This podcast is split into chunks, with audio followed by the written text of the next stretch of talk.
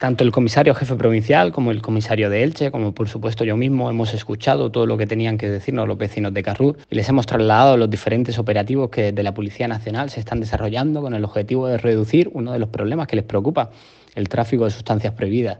Les hemos explicado que la Policía Nacional realizó el año pasado distintas operaciones y detuvo a más de 40 personas por delitos de este tipo. Además, como saben, en las últimas semanas se han realizado otras dos operaciones en Elche que han permitido desarticular dos organizaciones criminales dedicadas al tráfico de drogas. La Policía Nacional va a continuar trabajando con la misma intensidad y se va a seguir reuniendo con los representantes de las asociaciones vecinales para aumentar la comunicación. Tendremos muy en cuenta las reivindicaciones que afectan a esta subdelegación y esperamos que el resto de administraciones sigan el mismo ejemplo.